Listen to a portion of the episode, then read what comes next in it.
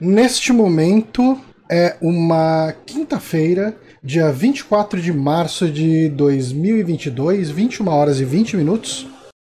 Repita. 21 horas e 20 minutos.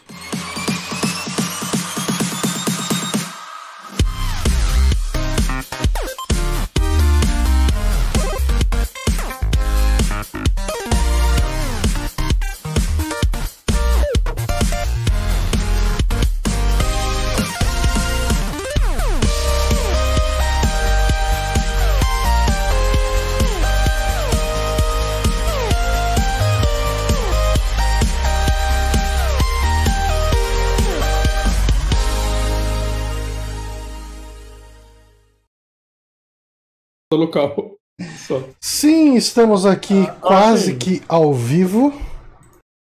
Fala aí, Ricardo. Eu não, gravei, eu não gravo nada daqui, não? não, não, não, precisa não. Não precisa não. não, É, eu, eu, gravo tudo aqui no. não, eu... eu ia comentar que a gente pode marcar de novo se tiver ruim hoje. Só que eu vou passar uma semana em São Paulo, né? Que... Ah, cara, mas tá assim, pra, pra gravação local tá sossegado. Assim, tipo, o áudio de vocês então, tá beleza. bom pra mim. O, o meu maior uhum. problema tá sendo o upload. O download meu tá bom. A qualidade do áudio de vocês tá perfeita aqui pra mim.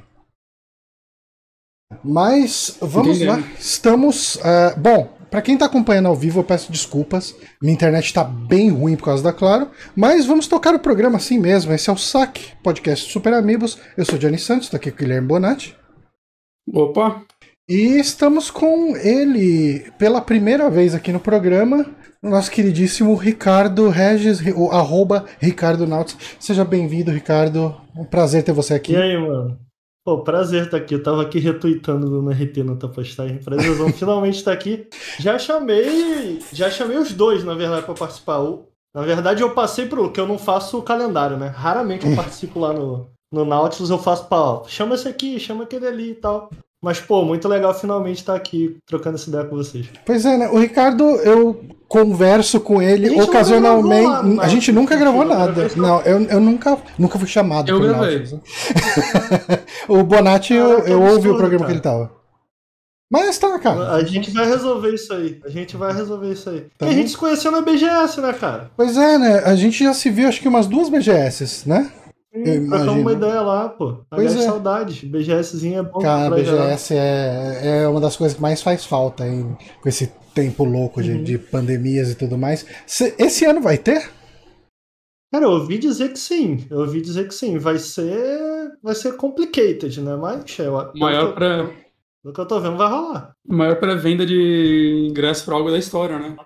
2019 tá, tá esperando. Cara, todo, todo ano. Ó, oh, seu ingresso vale pro ano que vem. Seu ingresso vale pro ano que vem. Vamos chegar. E o pessoal tá na BGS 2050 com o ingresso de, de 2019, né?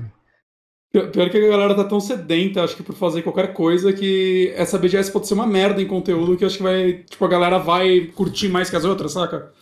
É verdade, é verdade. O pessoal vai vir sedento, né? Uhum. É. Principalmente para o barzinho pós-BGS. O barzinho vai também, também. É, eu acho que se tiver, eu provavelmente vou, cara. Com, com, com um cagaço do caramba, mas vou se a galera abraçar, assim. Porque, pô, tô com uma saudade da rapaziada. Ah, cara, é, é um. Eu sempre gostei desses botecos que rola depois, assim. Eu sempre dou um jeito de ir, cara. Desde. Acho que o primeiro que eu fui era. Teve um boteco do Games on the Rocks no, no dia, assim. Uhum. Pô. E nossa, foi muito legal ali. Eu conhe... acabei conhecendo. É... Ah, cara, não, o negócio do Boteco do Games on the Rocks foi um outro evento caído pra cacete. Era separado aquele faziam.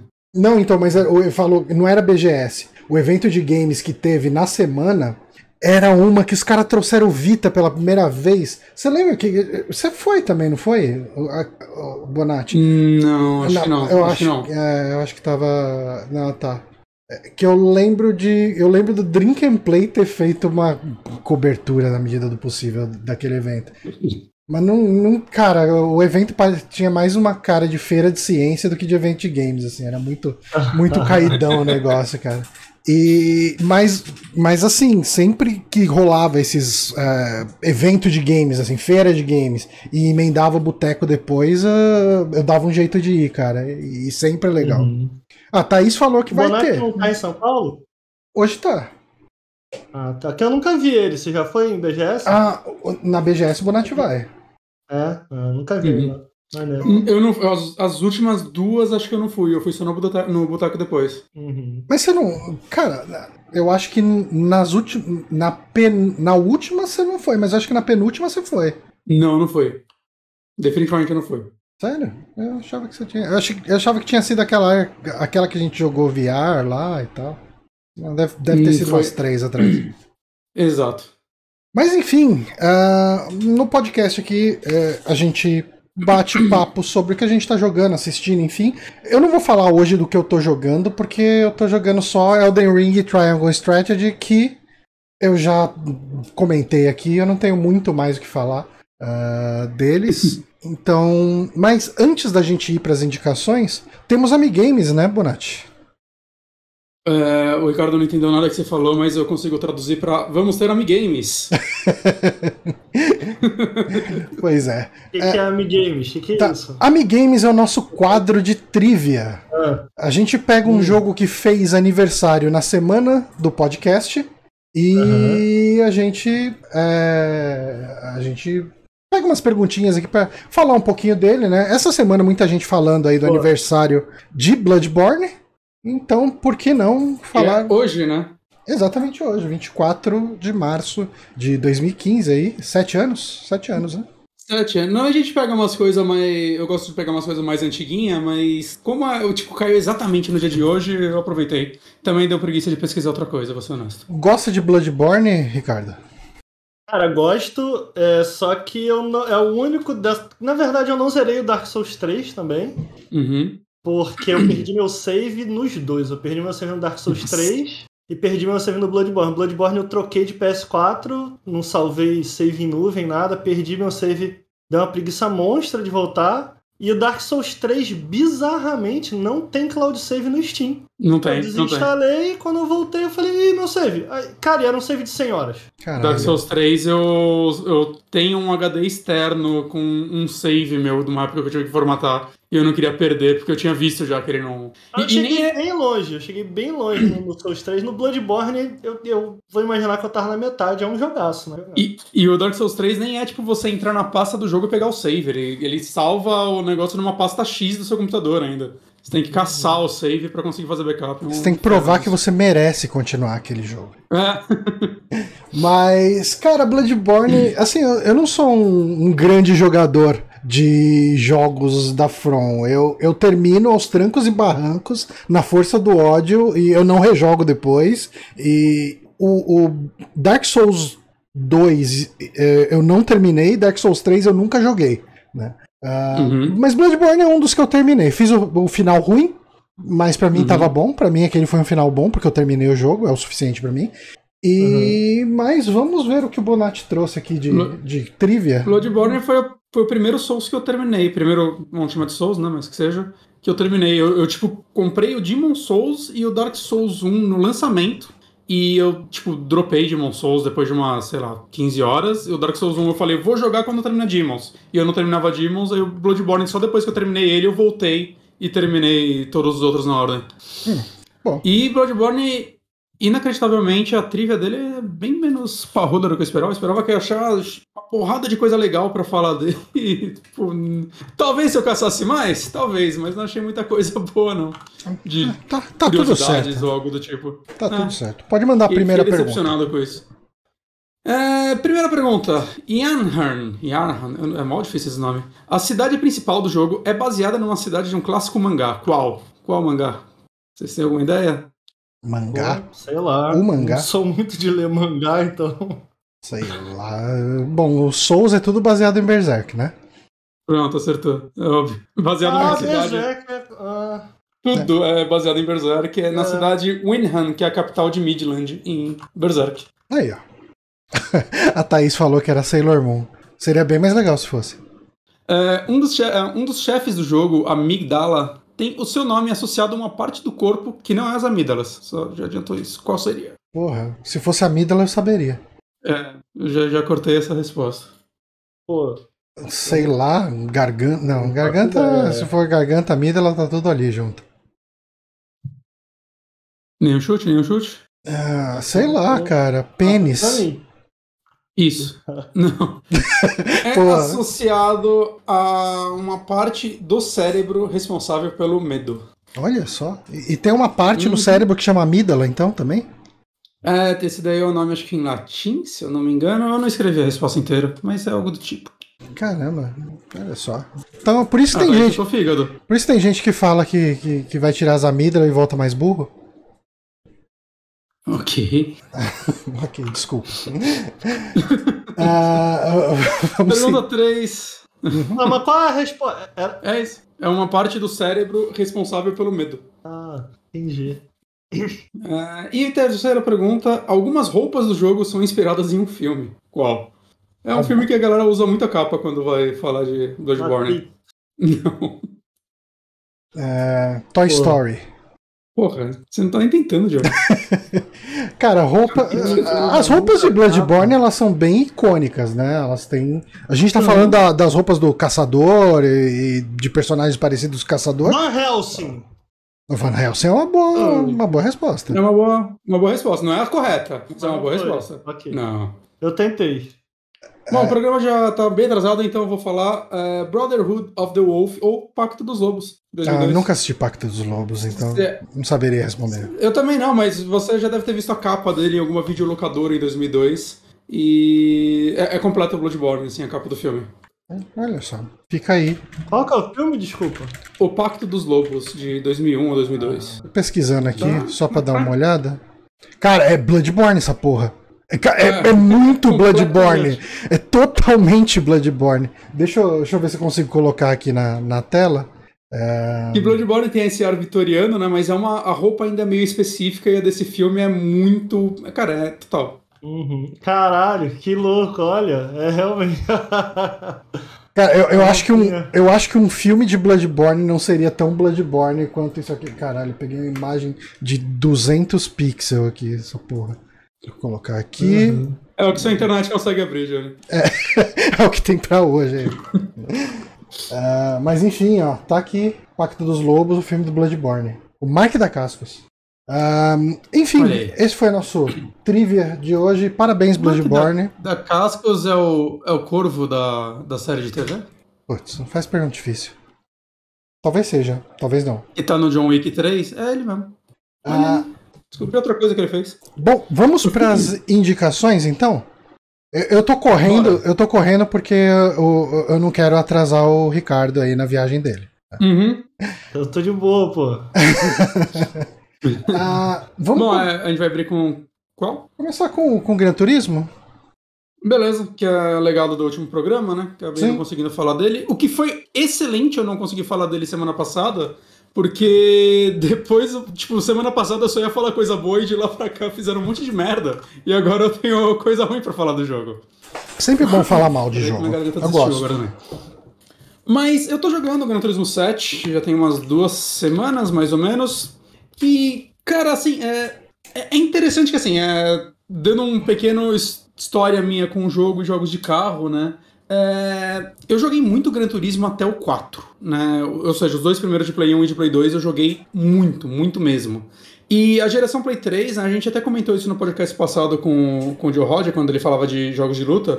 Foi uma geração que, por algum motivo, eu abandonei alguns estilos de jogo, né? Então, tipo, jogos de luta eu joguei muito pouco, e jogo de corrida eu basicamente abandonei. Assim, nos últimos anos eu basicamente só jogava Mario Kart. É, acho que o primeiro jogo de corrida que eu peguei pra jogar, assim, nos últimos anos. Teve algum Forza no PC que era free to play, que eu joguei um pouco. Aí saiu o Forza Horizon 4, eu joguei. é, porque saiu, foi na época que saiu o Game Pass no PC e tudo mais. Aí foi tipo um bom jogo pra testar a ferramenta. Acabei jogando bastante ele. E nos últimos tempos, assim, eu não sei porquê, assim, me deu uma neura. Eu comecei a jogar mais jogos de carro, né? Acho que principalmente por causa da Plus e do Game Pass, né? Que eles deram aquele Wreckfest na Plus, que eu acabei até platinando ele. Aí depois no Game Pass que eu joguei o Forza Horizon 5, joguei o Dirt 5, que é okzinho. Né? Então, aí quando anunciaram esse Gran Turismo 7, eu não sei porque me deu um negócio, tipo, porra, eu, eu não jogo nada da franquia desde o Play 2. Tipo, eu joguei muito pouco do 5, assim. Uma vez um amigo meu veio aqui em casa, que a internet dele tinha caído e tinha uma atualização do 5, ele trouxe o Play 3 dele com o Gran Turismo 5 pra atualizar aqui. Ok. E eu joguei. E eu joguei, tipo, sei lá, menos de uma hora e falei, ah, isso é uma bosta. E não, não quis jogar mais. Daqui a pouco eu, eu vou ter que começar a ir na sua casa pra usar sua internet pra transmitir o podcast. Mas o 7 acabou me, despertando isso, saca? Tipo, sei lá, come, começo de geração você meio que quer jogar tudo também, né? Mas é, o fato de, de, um tempo pra cá eu estar tá jogando mais jogos de carro e, tipo, ah, um novo Gran Turismo que a galera fala que prometia voltar algumas coisas às origens. Eu não sei o que isso quer dizer porque eu não joguei os últimos jogos, mas o pessoal estava muito animado com esse jogo. E ele é um jogo meio complicado de falar dele nesse momento, porque assim, como jogo, eu tô amando ele. Assim, é talvez o jogo de carro que eu mais esteja gostando em anos, assim, eu realmente gosto da pegada Gran Turismo, que é esse jogo mais lento, esse jogo ele é quase um RPG de carros, vamos dizer assim, porque tem todo o lance da, da campanha, de você ter que juntar suas, suas moedinhas para comprar um carro, aí você atualiza ele para um campeonato X ou Y, né? Ele o lance de você tirar as licenças, isso daí me pegou uma nostalgia, assim, da época de 20 anos atrás, que, é, sei lá, que, que, era algo que eu gostava nesses jogos, né? Eu sempre gostei de jogo que te dá algum senso de progressão um pouco diferente do que um modo arcade ou algo mais. Sei lá, tipo, o próprio Dirt 5, né? Eu terminei ele, mas é só, tipo, um monte de corrida, assim, eu não, tipo, eu não sentia que eu tava desbloqueando algo ou tendo alguma progressão é, mecânica ou que seja, saca, dentro do jogo. Uhum. No meu perfil, tirando, sei lá, você subir de nível que eu nem lembro o que ganhava com isso. E eu acho isso muito, muito legal, assim, o lance de, saca, eu, eu lembro de, tipo, sei lá, eu e meus amigos ficávamos fazendo um campeonato em loop várias vezes para juntar dinheiro para comprar um carro, né? E essa é a parte que tipo a galera tá reclamando do grind no set e nesse sentido eu tô meio OK com isso. Eu não sei, é meio que a experiência que eu sempre tive com a franquia. Mas tem um monte de pontinhos dele que acabam incomodando, né? Acho que não tem como falar desse jogo até um pouco antes de falar do gameplay sem falar sobre essas coisas. Né? Que o primeiro é o fato dele ser always online, ele ter basicamente uma DRM. Basicamente não é literalmente uma DRM, né? Que no dia da gravação passada foi o dia que o jogo, os servidores do jogo caíram, acho que por 30 horas. E você só não podia jogar ele. O que não faz muito sentido, porque. Beleza, bloquear o online, né? Uhum. Meio óbvio não ter online se você não está online. Mas o jogo acaba. Tipo, eu tô jogando a campanha dele. É, a maioria das pessoas que conheço estão jogando a campanha dele. Por que você vai bloquear a campanha? Saca, você tem. Quando a internet cai, você tem, tipo, umas corridas genéricas para fazer que não servem para nada, tipo um arcade genérico, e um modo musical que é até interessantinho, mas, tipo, é só um passatempo que, tipo, toca uma música que você escolhe e você vai correndo e os checkpoints vão aparecendo no ritmo. Eu só joguei uma vez isso daí. É interessante, assim, é um modo divertidinho, mas, tipo, sei lá, eu não acho que alguém comprou Gran Turismo para poder jogar esse modo. Uhum. E esse é o primeiro ponto. E o segundo ponto é as desculpas que eles dão para isso, né? Que eles estão falando coisas como ah, é pra ninguém trapacear, porque o jogo tem que ter essa progressão, que senão as pessoas podem, sei lá, hackear o jogo e pegar os melhores carros de cara e ir pra online. E, porra, os caras são tipo os paladinos, né? Pô, não pode. Eles estão fazendo isso pelos jogadores. Então você não pode hackear o jogo para não desequilibrar ele, mas você pode botar dinheiro de verdade para desequilibrar ele à vontade. Hum. Saca? Onde tipo as microtransações entram, que elas também teoricamente quebram o jogo. Se você tem, se você tem dinheiro pra caralho. Eu vi uma matéria comentando como é, o jogo que foi avaliado é completamente diferente do que tá agora por conta disso, né? E uma, uma galera então, reclamando bastante por conta disso, quando dessas microtransações e tal. Então, a cópia de. São ruins mesmo as microtransações? Como é que tu avalia isso? Então, é, vale falar, isso daí para mim é a primeira sacanagem incrível, que é as cópias de review que a galera recebeu, não tinha microtransação. As microtransações foram sair, acho que dias depois que os reviews foram pro ar. É, o que é uma, não, é, uma, é uma coisa que a gente já viu acontecer outras vezes, né? E é triste ver isso se repetir em 2022. Ainda mais no First Party, saca? Que a, a, coisa que eu tô vendo é a galera falar, pô, a Sony é foda, ah, sempre essas. E é tipo, eu não sinto que é sempre essas bosta, eu acho que esse é um ponto fora da curva uhum. pros exclusivos dela, o que é. Por isso que eu acho que, tipo, pô, tá tendo review bomb e tá certo, tem que ter mesmo, porque é, além desses pontos, ele tem um monte de coisinha que, assim, o grind dele eu não tô achando tão escroto no sentido eu avançar a campanha, eu conseguir sempre ter um carro para um campeonato. Eu tô conseguindo, saca?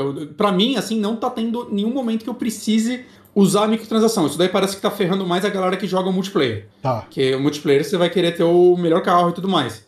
Só que aí você junta isso com o fato de que, por exemplo, essa atualização que derrubou o jogo, eles lançaram a atualização 1.0.7, que ela saiu automaticamente, os servidores saíram do ar porque falaram que ela cagou o jogo inteiro. Tipo, eles falaram que tava em perigo de corromper o save da galera. E aí, tipo, no dia seguinte saiu a 0.8.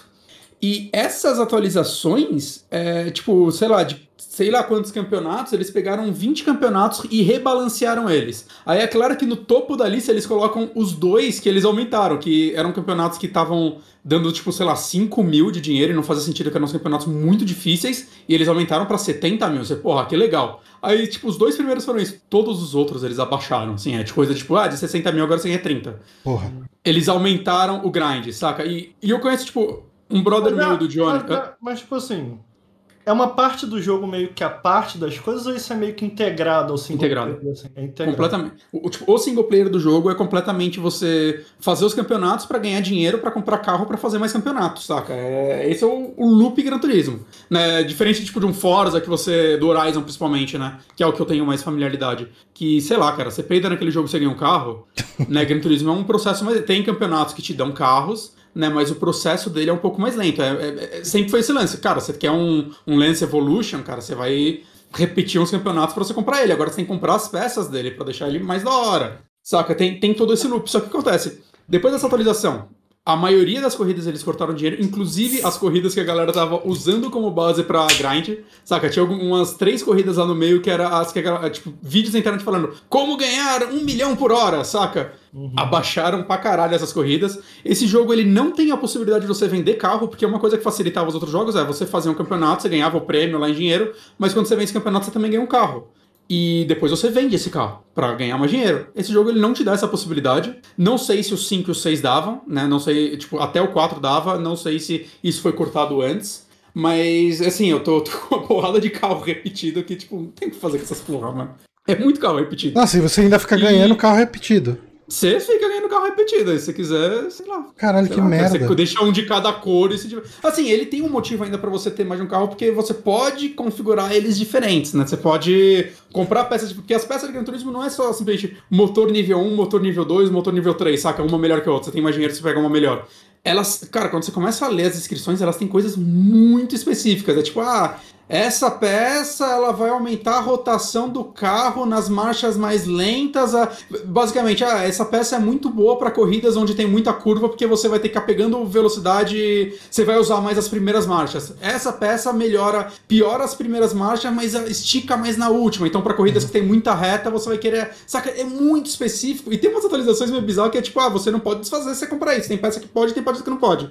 E tem umas tipo, beleza, o negócio de você diminuir o peso do carro, que ah, vamos trocar a lataria lataria. Ah, ok, faria sentido você não ficar trocando a lataria o tempo todo, mas é muito bizarro que você pega o nível 1, eles escrevem que eles fazem, ah, a gente tira o step. Eu, porra, você não consegue colocar de volta o step? Qual é essa? Saca? Ah, tudo bem. Quantas vezes você precisou trocar o pneu no, no joguinho de carro? Esse daí você tem que trocar bastante, viu? Que é pneu de chuva, é pneu de terra. Mas você troca pelo. E os pneus... Mas você não tá. Cara, você, você não anda com quatro step no carro. Não, não, tem pit stop. Aí, então, mas, mas... foda-se o step, cara. A primeira coisa que é arrancar. Mas então, é, é, aquele negócio, você junta todas essas coisinhas, tipo, ah, Gran Turismo sempre foi sobre grind, sim. Mas aí você junta todas as coisinhas, saca DRM, o lance, tipo, saca, com, essa, com esse lance da DRM, você não pode, tipo, ah, eu tenho o disco, deixa eu instalar o jogo a versão 1.0 e jogar as corridas que dão mais dinheiro. Não, porque você tem que dar online para poder jogar. Saca? Então tudo isso fica com aquela carinha, tipo, ah, vocês querem me vender de. Vocês querem me vender as coisas, saca? Todo, todo o, discurso deles que é, é pra não quebrar o online, tipo, porra nenhuma, cara. Não Pô, é pra não quebrar mas online. Mas né? você pagou só 350 conto nesse jogo? Tem que dar mais dinheiro pros caras. Eu paguei um pouco mais que eu comprei a latinha, sou burro. Aí, ó. Você, você, não, você financia essa merda, cara. Hã? Você financia que essa que é a latinha. É aquelas, latinha, aquelas caixas que é de lata. Ah. Na verdade, esse aqui valeu a pena porque veio um código ele do PlayStation 4. Pô, deixa ele, deixa ele ser feliz. É nada, não joga desde o Play 3, não joga desde o Play 2 essa porra. Eu tenho, eu tenho, eu tenho uma bela desculpa. Essa é poser ainda. Poser de Gran Turismo. Veio uma versão de, um código de download pra versão de Play 4 eu vendi ela, então saiu o preço da normal. Boa. Isso daí, isso daí é, é, foi o esquema. Mas, hum. agora falando sobre o jogo em si, é, tipo, é muito. É uma pena isso, porque assim. É, tô gostando do jogo pra caralho. Recomendo ele, cara, eu não consigo recomendar, ao menos que você saiba que o jogo quer te enganar, saca? O jogo tá sendo sacana com você. Hum. Mas, como jogo, assim, isso, tipo, eu fui falar com alguns amigos meus que são mais vibrados em carro, né? Eu falei muito com o Vini, que é um amigo meu e do Johnny, que, tipo, ele tem um Lance Evolution na vida real. Eu nem sabia que dava pra comprar esse carro no Brasil. É, ele é uma das pessoas mais apaixonadas por carro que eu conheço É, e por Vini- jogos de o corrida. Ele é joga maluco por carro. né? é, é volante, é, é o cara que.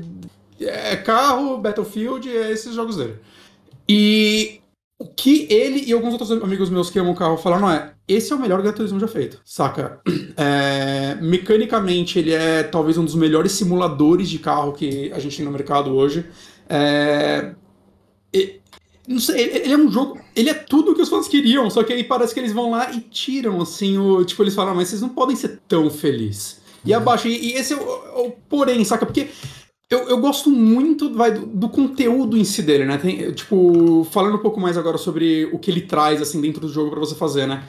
Uma coisa que eu acho muito legal, esse jogo é uma história do automóvel. Assim, é quem gosta de carro, assim, eu não ligo pra carro, eu gosto de joguinho de carro. Mas eu não ligo pra história do automóvel e tudo mais, mas ele tem um lance muito legal que é tipo, a abertura do jogo é a história do carro, assim, um negócio de uns, sei lá, uns 10 minutos, subindo os créditos, mostrando desde a invenção do carro e passando pelas eras e, e cara, tudo assim, se você deixa o jogo parado, eventualmente ele joga uma tela com uma trivia, assim, até tipo, desde tipo, ah, 2021 começou as vacinas de Covid, o que sei lá o que é lá do automóvel. Caralho, mano, vocês têm pra tudo, assim. É, você larga o controle, é uma trivia. Você entra nas lojas de carro, você escolhe a loja de carro. Vai ter, sei lá, sei lá, BMW, vai ter uma lista gigante de loja. Quando você entra lá, tem os carros, tem o museu. Aí você entra lá, tem tipo um documento sobre essa marca de carro explicando o que ela é, saca?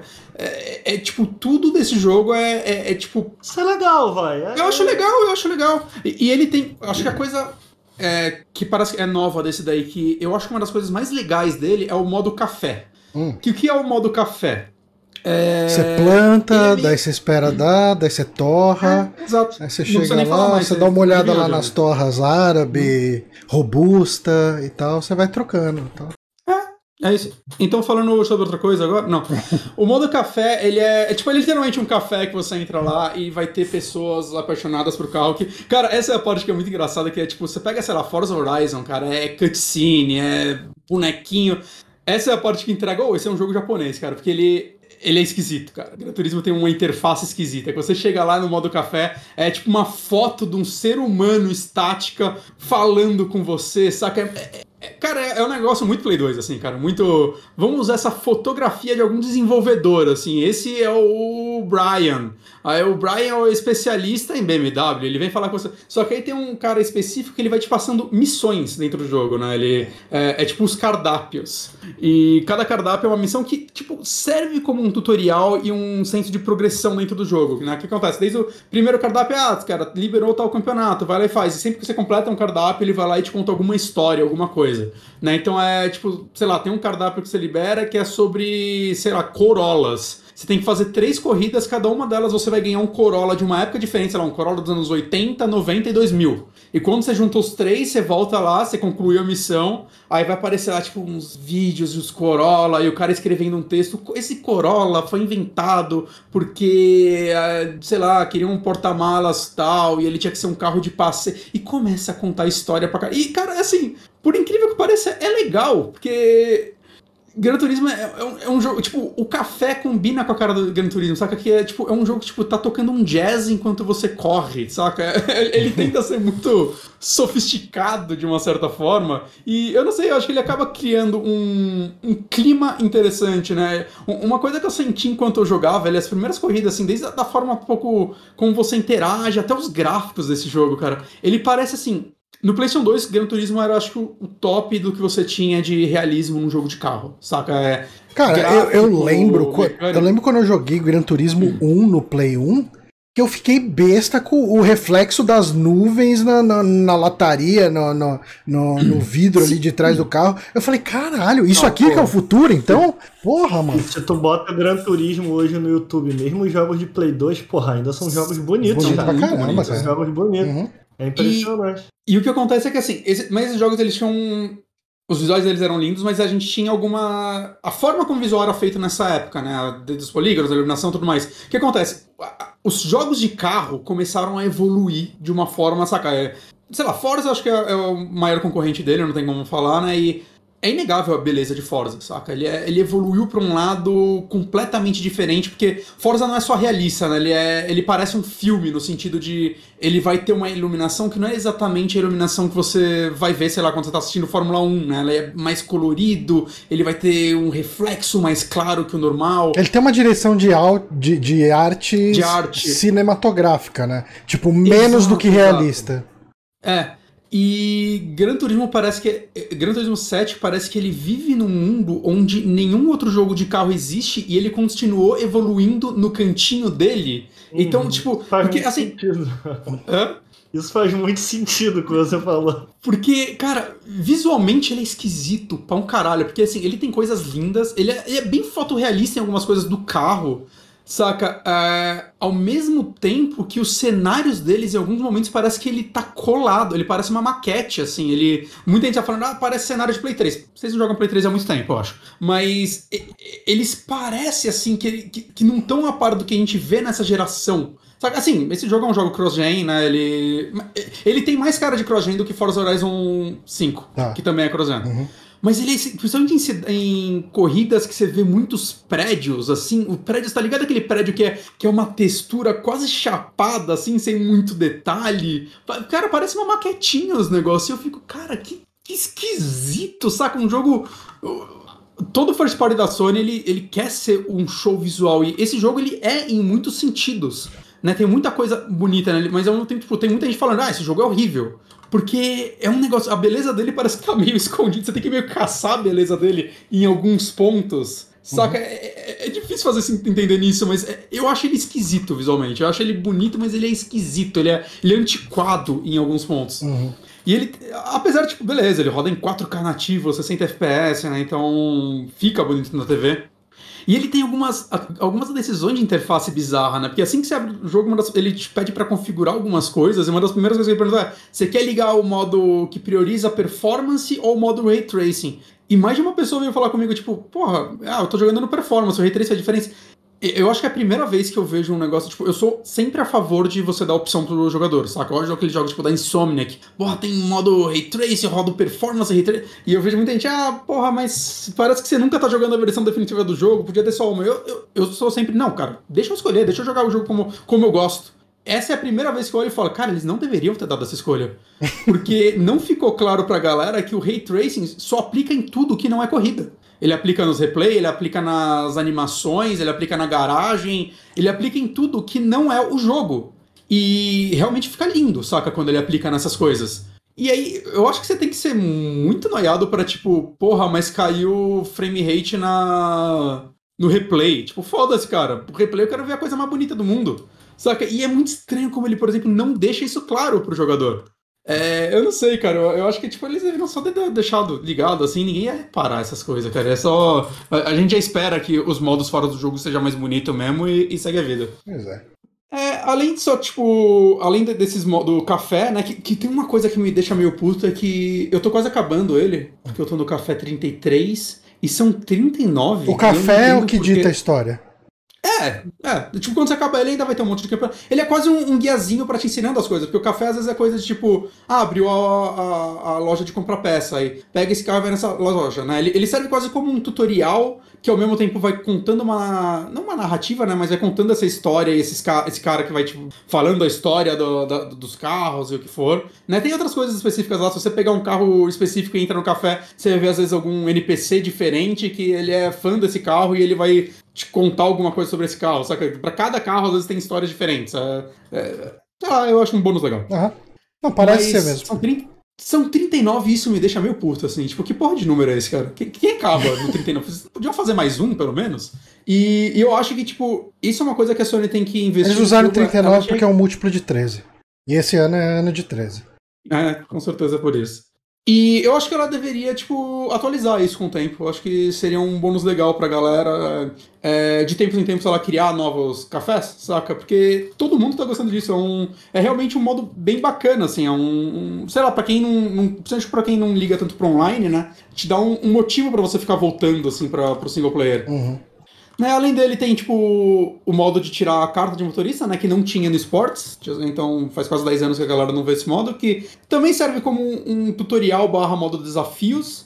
É difícil pra um caralho, assim. Na primeira licença eu consegui tirar todo o ouro. De lá pra frente caguei, só queria tirar as licenças. Tem como subornar o cara assim, do Detran nesse modo, não? Podia, né? Aí, aí valia a microtransação, porque puta que pariu. A, a, última corrida da licença eu fiquei uma hora para conseguir tirar, cara. É difícil para um caralho, assim. É muito. E pra conseguir tirar bronze. É difícil para um caralho. Ele também tem um modo de missões que vai liberando com o tempo, que, cara, isso eu achei bem legal, assim. Não sei se em, desde qual existe isso, mas eles são. Ele parece o, as licenças, né? Que são esses desafios. Só que são coisas mais específicas às vezes até umas coisas meio curtinhas, assim. Tem um que é tipo, você tá com um Fusca e você tem que ultrapassar três combis numa subida, cara. É muito específico mesmo. Pô, mas não tem umas corridas assim, não? Tipo. Como assim? Um monte de gente correndo e vrum vrum e. Tem, os campeonatos. Isso, isso, daí tem, os campeonatos, tanto os campeonatos ah, quanto as é corridas. É rolê, entendi. É, o, o, café fica te mandando para essas corridas também. Ele, conforme vai abrindo os campeonatos, ele vai te mandando para elas. Né? Mas além desse, tem esse modo missões que eu achei bem interessante, assim, que é, eles te botam em situações meio específicas demais. Pelo que entendi, tem algumas que tentam recriar coisas de não sei se de corridas reais ou, ou Cara, coisas. eu vou te falar, eu. Eu não sou muito de jogar jogo de carro, não, né? Eu joguei bastante o Horizon 5 por. Just... Jogos de carro que eu gosto. O Forza Horizon e Burnout. Então você já imagina do que, que eu gosto. É, mas uma coisa que me atrai, que me chama a atenção no Gran Turismo sempre foi, pô, vou admitir aqui, foi realmente a parte visual, assim, né? Uhum. É, sempre me impressionou muito. Uhum. E o que eu tô achando interessante do que você tá falando até agora, porque além disso também, meu irmão gosta muito desses jogos de simulação mais, assim. Então eu via uhum. ele jogando. Hoje ele não mora mais comigo, mas por muito tempo eu via ele jogando, ficava olhando e tal. Eu acho muito maneiro essa parte da história, assim. Por isso que eu achei uhum. legal isso que você tá falando, assim. De, tipo, tu, tu, tu conhecer mais dos carros e tal. É, é interessante. Eu, eu, na minha. No meu, quando eu falei de Forza Horizon 5, lá no Nautilus eu comentei que Forza Horizon 5 me fez um homem hétero melhor. agora eu conheço um monte de nome de carro. Tem, tem como agora... puxar assunto numa festa, né, cara? Quando o pessoal é, te joga num canto ali com os outros caras, tu fala, caralho, hein? É, esse, sei lá. E o, o Gran Turismo, ele tem esse papel aí na vida do homem hétero, né? Ele, pô, ele te ensina o carro, ele te conta a história e tal. Então isso é muito maneiro. Mas, onde eu queria chegar, hum. pô, eu não tô impressionado com a parte visual. Não, não, não. É. Eu também acho ela não impressiona, assim, tipo. Como eu disse, ela é esquisita, né? Ela tem coisas muito. É, é, assim, é, é, bem claro que, assim. O foco desse jogo parece ter sido o Play 4, assim. Eles deram uma atrasada uhum. para fazer essa versão de Play 5. Principalmente o primeiro trailer que eles soltaram, que é aquele carro abrindo um lugar cheio de espelho, parecia que ia ser o jogo mais lindo do mundo. E, tipo, uhum. defini... Assim, eu acho que Forza deu uma fodida no Gran Turismo nesse sentido. Você achou. Eu... Isso é, pode ser polêmico, né? Que a galera fica puta, mas eu vou perguntar. Você achou o Horizon mais bonito? Mais bonito, sim, com certeza. É. Eu achei ele bem mais bonito. Mas o Horizon é... é sacanagem, né? De bonito que ele é. É, muito bonito. É muito não, bonito. não só a parte fotorrealista, como também essa parte artística que a gente tava comentando. A Anne Baroni lá no chat até ela falou que é, sempre dou risada ligando Forza Horizon 5 porque a música inicial parece um Final Fantasy e é tudo colorido e artístico mesmo. Assim, tipo, ele tem sim. essa cara, né? Sim, isso é maneiro. Mas eu vou dizer assim que eu sou meio. Eu, eu, eu, joguei umas 30 horas do Horizon 5, né? Então eu joguei bastante dele até. Mas eu senti, assim, que muitos momentos eu, tipo, uh, eu, eu queria ter um botão pra ir pra corrida, saca? O mundo aberto dele me cansa um pouco. Eu, eu acho que eu virei essas pessoas também, da, desse grupo que é um pouco cansado de mundo aberto em jogo de carro. É que Forza Horizon 5 é muito gostoso de jogar né? Mas eu não sei, eu te, teve um momento que era só, ah, deixa eu botar um podcast aqui enquanto eu dirijo até essa corrida. É, porque senão a gente vai ficar falando de Forza Horizon. Mas eu aprecio muito isso no Forza Horizon. Tá? É. A gente comentou no Náutico, tipo assim, o que tu quer? É um jogo que ele te oferece múltiplas formas ali de fazer como tu quiser jogar. Teve dia que eu ficava só quebrando placa. Sim. E eu vi no podcast, eu passei vários dias ouvindo mano a mano jogando Forza. Uhum. E é bom, que, é bom que você pode até abrir o aplicativo do Spotify direto no, no, no Xbox e deixa rolando uhum. no Xbox ali, cara. Sai da rádio. Não, cara, é, né, né, assim, não, não toca no rádio do jogo, né? Mas é, eu, eu tava ouvindo o podcast jogando Forza Horizon nesse esquema. Eu abri o app do, o, o app do, do Spotify no, ah, no próprio Xbox e deixava rolando lá, cara. Maravilha. Mas, mas assim, agora trazendo como gameplay, cara, eu devo dizer que eu, eu fiquei surpreso, assim, eu acho que eu gosto mais de jogar Gran Turismo. Eu acho, saca, desde o lance de ser mais direto ao ponto, né? Inclusive, cara, que delícia de load. Esses load desse jogo tem tipo uns dois segundos. É, é ridículo. É, é- é um fade in, fade out. Ao, ponto de que uma hora eu comecei a ficar puto com a contagem regressiva pra começar a corrida. Porra, podia já começar do 3, caralho. Demorando muito. Que é- essa é a parte que te irrita, de tão rápido que é o load. E eu gosto mais, tipo, o Gran Turismo ele tem uma, uma pegada mecânica completamente diferente, assim, né? Eu, eu não sou muito familiarizado com Forza Motorsport. Quando sair o novo, eu com certeza vou jogar, porque vai estar no Game Pass. E eu quero muito jogar ele pra, pra comparar. Mas Gran Turismo é um jogo muito mais lento, né? Muito mais. Cara, você não. Ele não te incentiva a jogar de forma agressiva, inclusive ele. é, Se você não é agressivo, se você não bate o carro, por exemplo, você ganha bônus e tudo mais. É, ele é um jogo, cara, que mais do que você saber acelerar e ultrapassar a galera, você tem que saber frear. É, uma das primeiras coisas que eu faço quando eu vou tunar um carro nele pra algum campeonato é comprar o melhor freio. Porque ele é um jogo que, tipo, se você não tá na velocidade exata pra aquela curva, cara, que alguns momentos é, tipo, literalmente diminuir até a primeira marcha, você quase para assim, caralho, vai todo mundo me passar nessa curva. Aí não, porque todo mundo fez a mesma coisa, porque você vai sair da pista, saca? Ele é muito metódico nesse esquema. E ele não tem um negócio que pra mim é bom não ter, né? Eu sou um, eu sei que muita gente vai falar é só não usar, mas Forza e muitos outros jogos de carro hoje em dia tem aquele esquema de você rebobinar a corrida. Hum. e Ah, mas isso vira, isso vira muito muleta, né, cara? Qualquer É, coisinha você não- chega lá e rebobina. Eu, eu sou Então, a desses. galera- Eu também, então esse é o lance. A galera fala, "Ah, é só não usar. E Forza, inclusive, você pode desativar isso, você até ganha bônus se você não usar. Mas eu sinto que a corrida, por exemplo, enquanto eu jogava Forza, eu sentia que eu era muito mais sobre eu tenho que fazer essa curva perfeita, e se eu errar eu volto, e ficar repetindo a mesma curva até ela sair perfeita, e repetir isso na próxima, e aí uma corrida de 10 minutos se torna uma corrida de 18 minutos, saca? E eu ficava cansado, assim, tinha um momento que eu falava, caralho, mano, eu tô, eu tô mais apertando o o L1 aqui, sei lá, pra voltar, do que, tipo, de fato, me sentindo que eu tô enfrentando um desafio. Né? Ele vira o jogo de fazer a curva mais perfeita do mundo. É, eu, eu acho que, tipo, muda a forma como eu penso no jogo enquanto eu tô jogando ele. Saca? Eu sinto que se eu desativar isso no Forza, eu só não vou ganhar nunca. É, é esse o sentimento que eu tenho, porque eu vou sair da pista, eu não vou, eu não vou ter margem pra erro, porque o jogo parece que ele espera que eu não erre, porque eu tenho a possibilidade de consertar qualquer erro. Enquanto no, no Gran Turismo ele é, ele é bem interessante, cara, porque é, por não ter isso, eu sinto que ele tem um balanceamento é, interessante, tipo, e algumas coisas muito específicas, assim, tipo, no meio da corrida começa a chover, opa, não tô com pneu de, de chuva. Cara, muda completamente a jogabilidade. E você fica puto que você não tá correndo com um pneu de chuva. Saca? Você agora vai ter que dirigir. No lá, começo um da corrida ele fala probabilidade de chuva ou não? Então, tem corrida que eles falam, mas eu, eu, eu- eu acho que isso deveria ser mais claro na interface. Hum. Saca? Porque é- parece que é meio scriptado. Né? E tem corrida que, tipo, não tá chovendo, mas tem poça d'água. E se você acertar a poça d'água, meu amigo, você se fudeu. Hum. É só isso, você se fudeu. E, inclusive, é por isso que eu fiquei uma hora na última licença. É, você tá com um carro extremamente rápido, numa. Você tem que dar uma volta completa numa pista gigantesca, cheia de poça d'água. Toda hora eu passava em cima de uma e ia embora. Nessa uma hora que eu fiquei, não foi ficar. Ele tem mais poça d'água do que, do que Homem-Aranha? Homem-Aranha? Talvez. Importante. Talvez. É, é um número importante. É um dado poça. importante.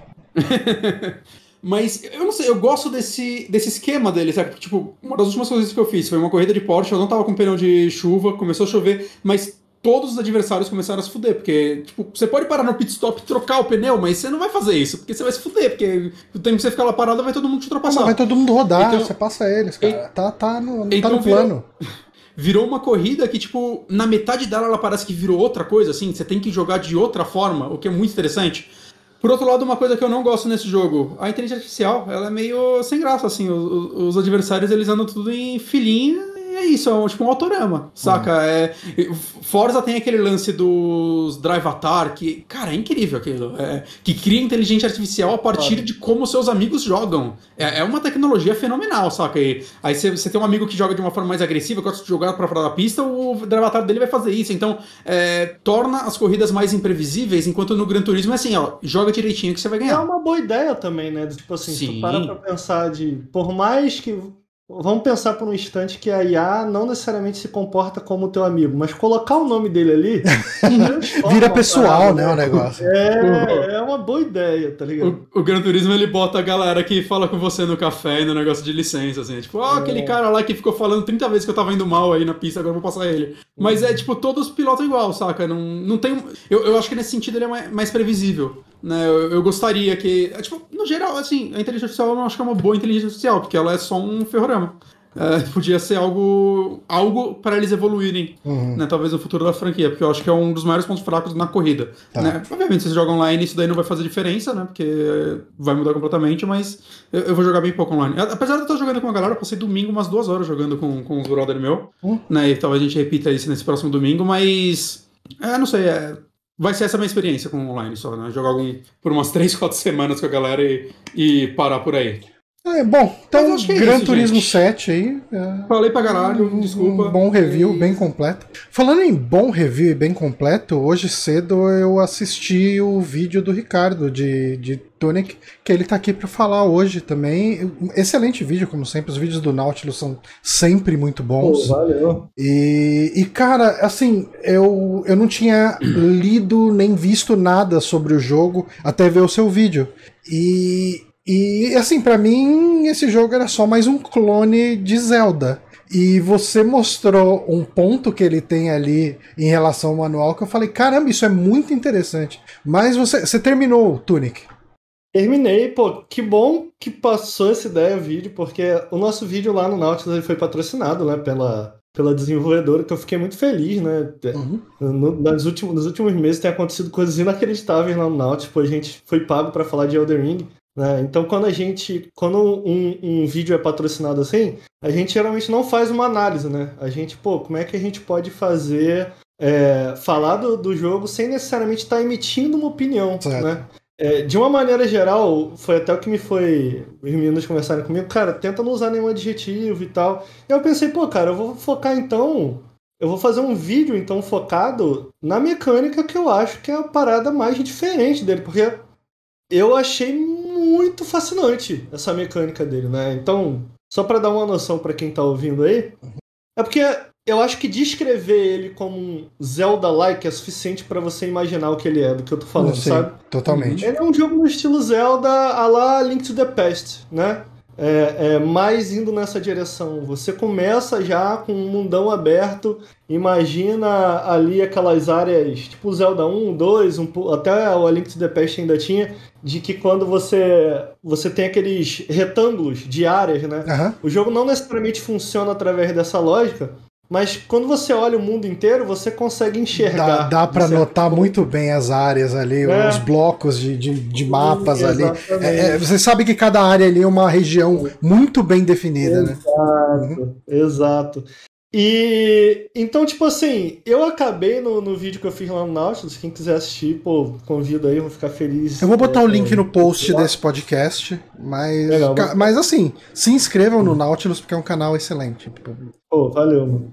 É, e aí foi isso, né? Eu, eu tô avisando, né, que a gente foi pago, porque eu acho que quem tá ouvindo merece saber. Não, né? claro, com certeza.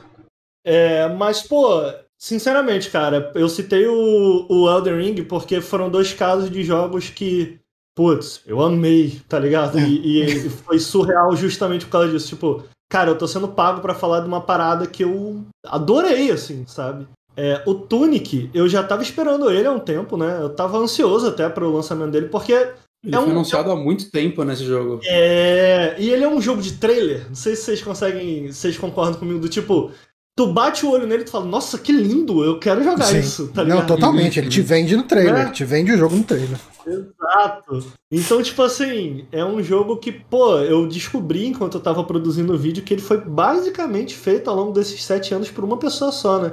No Caraca. final agora do desenvolvimento, eles contrataram uma galera para fazer é, a trilha sonora e é uma galera para ajudar com assets de arte e programação. Uhum. Mas agora no final de desenvolvimento, ele está há muito tempo sendo desenvolvido por uma pessoa só sozinho, né?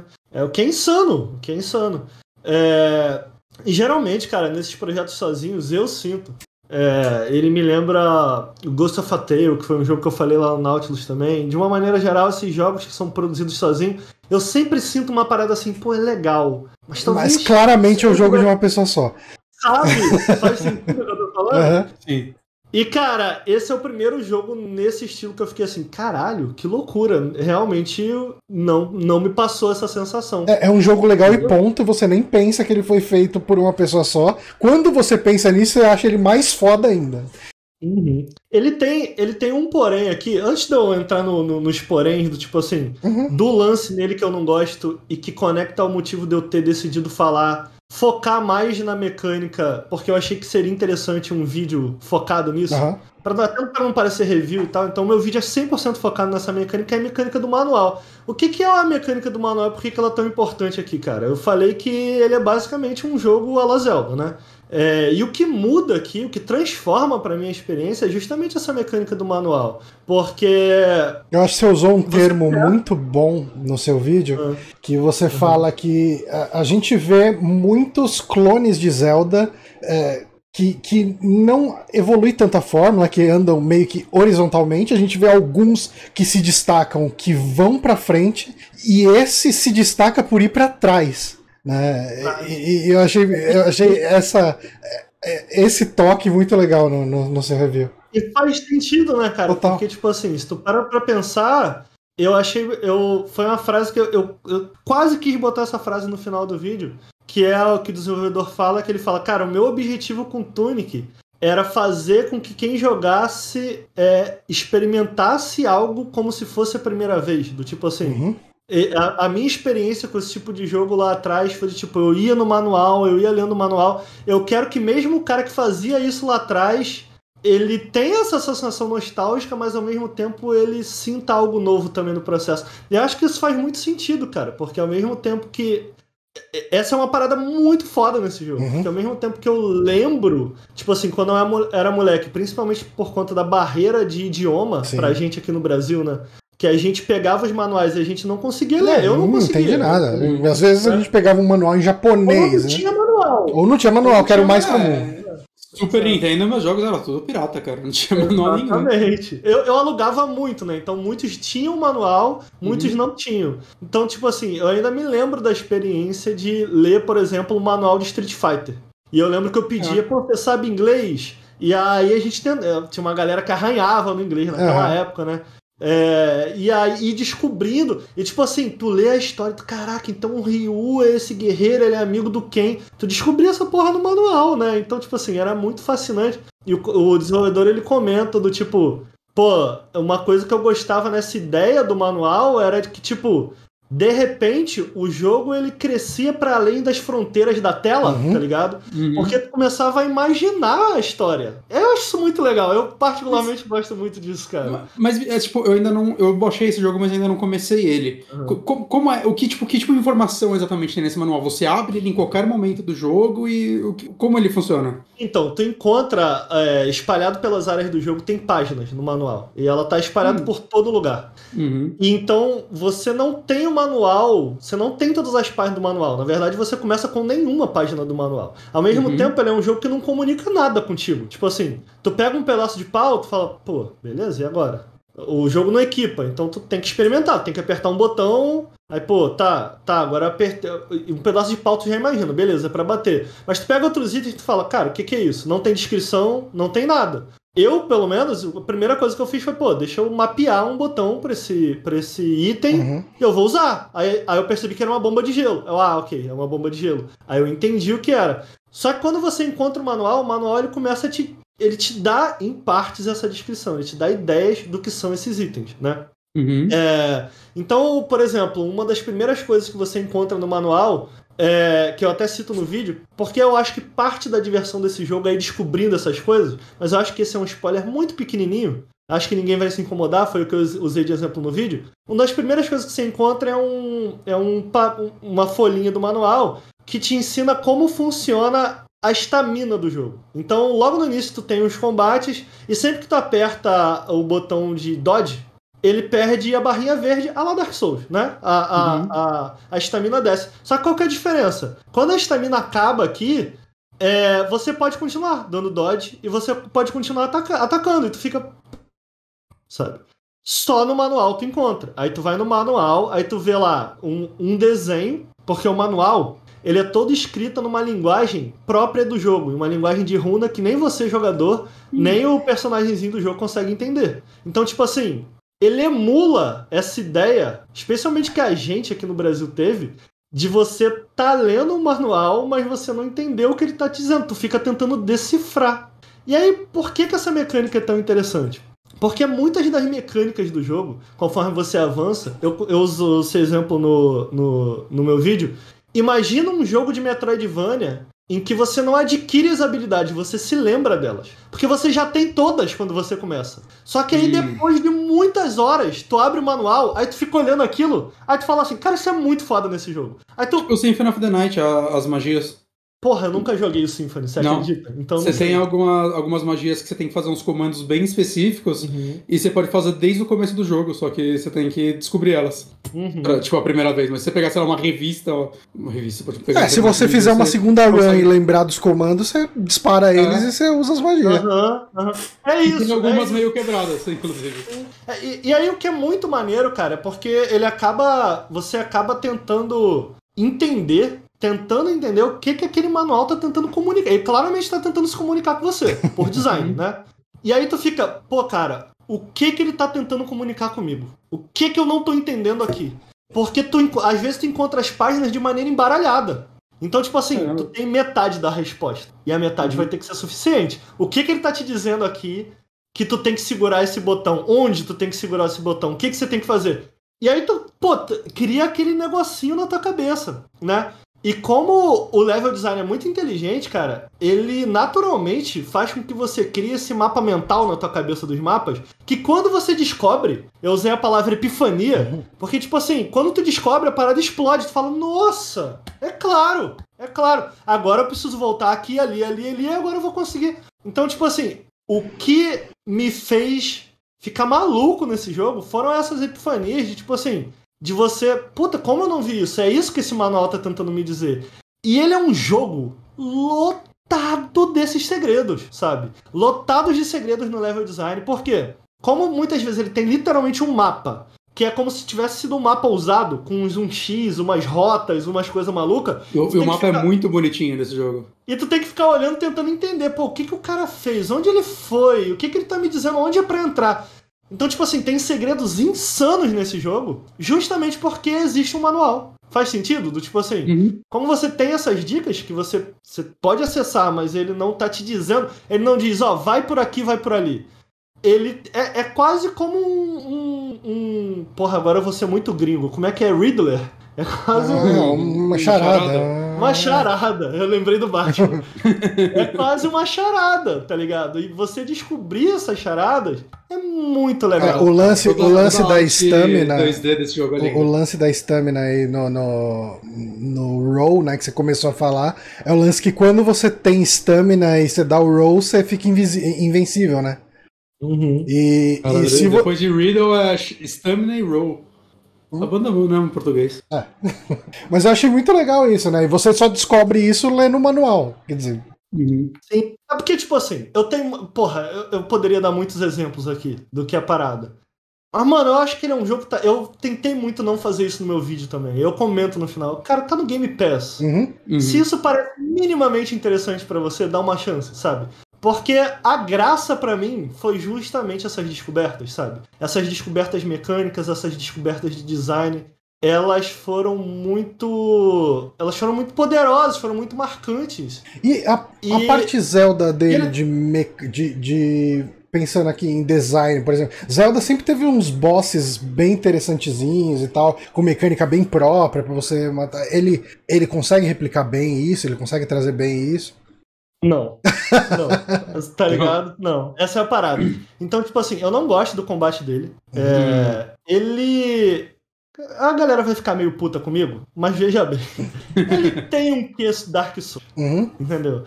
Uhum. De, um, um, a dinâmica lembra muito Souls por conta da, do gerenciamento de estamina, por conta dos bosses especialmente, de você ter que abusar, usar e abusar bastante do roll, né? Ele não tem o design de Zelda, do tipo assim, ah, é meio que um puzzle Ah. o chefe, sabe? Ele não tem esse design. Ele é tem um design combate, muito mais pro lado de Souls, também muito mais o design. É, é, o design de.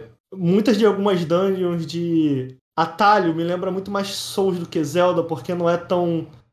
Ele não é tão focado em puzzle quanto Zelda, sabe? Uhum. É, eu gosto muito do level design dele em termos de. Eu acho que essa é uma parte que talvez as pessoas falem pouco. Que eu acho que a Nintendo manda muito bem, não só em Zelda, mas em jogos como Metroid também. Sim. Do tipo. E eu tô, eu tô citando aqui os antigos, eu não gosto tanto. Eu, eu gosto do jogo, mas eu não gosto tanto do- de como o Dread faz isso, é, em termos de level design. É, não é uma crítica ao jogo, eu gosto muito do jogo, mas Uhum. eu acho que não se compara ao Super Metroid, mas esse- essa coisa de você conseguir criar esse, esse mapa mental na tua cabeça, porque cada parte do mapa ela é tão única que você se lembra do tipo, nossa, aqui é onde tinha essa lava, aqui é onde tinha esse monstro azul. E o Zelda tem muito Tem, isso tem. também, né? Então quando tu. é- Isso é importante porque quando tu adquire essa nova habilidade, você sabe exatamente pra onde ir, sabe? Eu acho que esse jogo faz muito bem isso. Muito bem isso, sabe?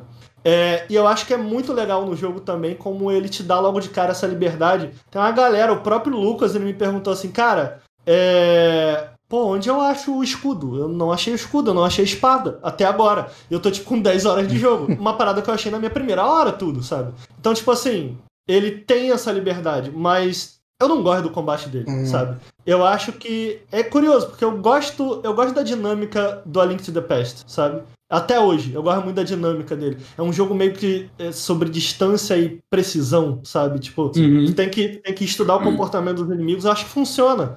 E esse jogo ele tenta é, é, modernizar, digamos assim, e nessa modernização em que ele tenta dinamizar esse estilo de combate, perde-se muita É, coisa. ele tenta sabe? trazer mais esse lado Souls no combate e, e esse lance do posicionamento em, em Zelda 2D é muito, é muito o combate dele, né? Tipo, porque Exato, assim, não é como se exato. tivesse um monte de golpe diferente. Link, a Link to the Past você Exato. tem um golpe, né? Um, um ataque. Aí tem o- a giratória lá da, da espada, mas ok. Ah, E os itens, né? ah, Os sim, é, acabam o arco e tal, isso. beleza. Mas a gente variando. Pensando no combate de espada ali, é a questão de você atacar longe o suficiente ah, pra não ser atacado de volta, mas perto o suficiente pra atingir. E como ele entra aqui nesse esquema de, de você ter que ficar rolando em volta do inimigo e tal, o combate dele acaba tentando ser mais dinâmico, então, pelo que eu entendi. E isso Uhum. pode não ser tão divertido, dependendo do jeito que ele conseguir fazer isso. Ao mesmo tempo, eu vejo um- grupo de pessoas hoje em dia que critica alguns tipos, por exemplo, coisa que eu gosto muito em Zelda que a gente comentou, é tipo o chefe que é meio puzzle, Ah. saca? É, e eu vejo muita gente meio criticando isso, que ah, Claro, é não, muito. é. Eu, eu acho legal demais. Saca, mas me parece que hoje em dia, para um, principalmente para um desenvolvedor sozinho, você bolar um, um chefe hoje em dia que usa esse- essa estratégia de tipo, cada chefe ser um puzzle específico que talvez precise ou não de um item específico para você vencer ele, é, e fazer isso de uma forma legal, saca? Que agrade um grande público sozinho me parece talvez mais complicado do que, tipo, você criar um tipo de combate e meio que replicar ele no, no desenvolver do jogo. Sei lá, tô cagando regra aqui também, Não, mas. faz sentido, sim. E ainda mais, eu comento isso no- um pouco ah, de, forma alta no meu vídeo, do tipo, é, fazer isso sem parecer manjado, né? Porque não é Uhum. de hoje que a gente tem visto. Eu acho ele, ele me lembra muito em muitos aspectos o próprio Death's Door. É, É, olhando pra ele parece bastante. É que é um jogo que eu gostei bastante. Eu esperava um pouco mais. Uhum. É, eu gosto mais do. Eu gosto mais do Tunic, de maneira geral. Uhum. Apesar de eu achar o combate do, do Death's Door um pouco melhor. é, como jogo eu gosto mais de Tunic. Mas a gente teve bastante, entre aspas, aí, clones de Zelda, né? Então eu, eu sinto que esse jogo, pô, tu olha pra ele e tu fala Zelda, né? E ele Ah, tem a figura da, da raposinha, né? Com a roupinha É. verde, a espadinha. É, é- é clara a inspiração. É, ele vem um pouco carregado dessa coisa do tipo, pô, beleza, a gente já teve bastante de jogos tipo Zelda. O que que, o que, que você pode entregar de novo? Então, eu, eu imagino que o desafio seria até fazer esses bosses dessa maneira, sem parecer manjadão, Uhum. né? Tipo assim, ah, ok, eu já vi isso antes, eu já vi isso antes. E é isso, eu gosto tanto da mecânica do manual justamente porque é o que faz ele sair desse lugar, Tá. sabe? Do tipo, eu já vi isso antes, sabe? O, o É o que faz ele ser muito. ex-presidente Fala aí. Barata Bamba aqui no chat falou: aparentemente esse Uhum. jogo seria até melhor se ele se focasse mais nos mistérios. É, é Uhum. esse o sentimento, então. Cara, eu acho que ele é. Bem focado no mistério. Para mim, eu meio que consigo ignorar todo o resto, apesar de não amar, eu consigo ignorar todo o resto, que puta, bicho, eu acho que não falta mistério não, sério, tem muita coisa. Você tem ideia de tem tem quanto tempo mais coisa. ou menos você levou para terminar? 20 horas. Ah, 20 horas. É um tempo bom para um Zelda Live. É, e, e, pô, cara, tem coisa que eu deixei, viu? Tem coisa que eu deixei. Ah, eu vou, é, eu e assim, tem coisa, tem coisa que eu deixei, mas se tu quiser ruxar, se tu não tiver afim de pegar tudo, etc., eu vou estar que tu consegue zerar em umas 12. Vou estar que uhum. tu consegue zerar em umas uhum. 12. Eu, eu gosto. Faltou coisa para mim, com certeza. Tipo assim, eu zerei com 20 horas eu tava satisfeito, entendeu? Uhum. É... Então, tipo assim, com 20 horas eu fiz bastante coisa, saca? Bastante coisa. E eu, eu acho que o rolê dele é esse, cara. Eu tenho. Eu, eu comentei que, pô, eu poderia falar muito mais coisa dele. Mas, cara, é foda, é, porque é um jogo que é, é se eu entregar sim, as coisas. Se o, fo tá se o foco dele é o mistério, se você entrega o mistério, é... sobra pouco para se falar é. dele. Pois é, pois é, Mas... pois é. Eu recomendo muito, cara. Eu gostei demais, gostei demais mesmo do que eu joguei. É... Acho que os mistérios dele valem a pena demais. Ele tem esses lados negativos, mas, cara, é um jogo super lindinho, uhum. uma trilha sonora muito legal. A mecânica de manual funciona muito bem para quem curte Zelda, cara. Putz, só vai. Só vai. Só curtir. E exclusivo para PC e Xbox, né? Acho que é isso, PC e hum. Xbox. Acho que são só Ele tá no Game Pass dos dois? Tá no Game Pass. Tá dos dois. Pass. Tá, legal. Um, um, lado meu eu acho um pouco triste não ter pra Switch. O outro fica feliz que eu não vou ter que comprar. Sim, é triste, é triste, devia ter. Esse tem, esse tem uma carinha de que. Imagina uma versãozinha física dele que vem com manual físico. É que o manual físico ia estragar Nossa. a experiência de descobrir, né? Ah, Mas de repente uma Limited Edition pode ser legal, né? Possível, né? Esse tipo de jogo a Limited Edition sempre lança e aí vem caro no Brasil e a gente não paga. É, sempre. Uh, mas enfim, para finalizar o podcast, eu vou comentar aqui bem por alto, uh, porque sempre que a gente fala de filme não dá para entrar muito a fundo, porque spoilers, etc.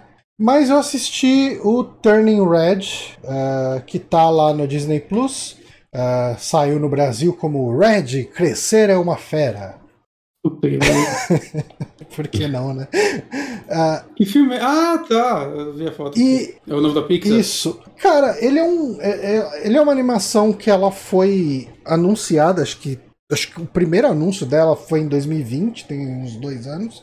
E, e eu fiquei muito curioso para assistir desde o começo, porque eu, eu achei o visual. De... A gente tá com uma questão, quando a gente pensa em Pixar, que a Pixar ela parece que ela se prendeu em um certo estilo de character design, de, de, de, um estilo de arte que tá cansando um pouco. Se você pega os bonecos, sei lá, daquele filme lá dos dois irmãos, lá você pega Ratatouille, pega alguns outros desenhos deles, tipo, acaba os bonecos são, acaba sendo meio parecido demais e parece que eles, eu não sei, parece que eles pararam de ousar um pouco no quesito originalidade em identidade gráfica talvez. Eu, eu tô cagando uma regra hum. aqui, mas é uma coisa que eu senti e, e eu sinto que eles.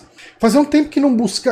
Eu não vou te falar que o, o, estilo visual de Turning Red é absolutamente original, mas ele busca umas fontes que a gente não tá tão acostumado em ver a Pixar buscando. Cara, assim, ele. Eu acho que uma, sei lá, uns 40% da identidade visual dele vem de Sailor Moon.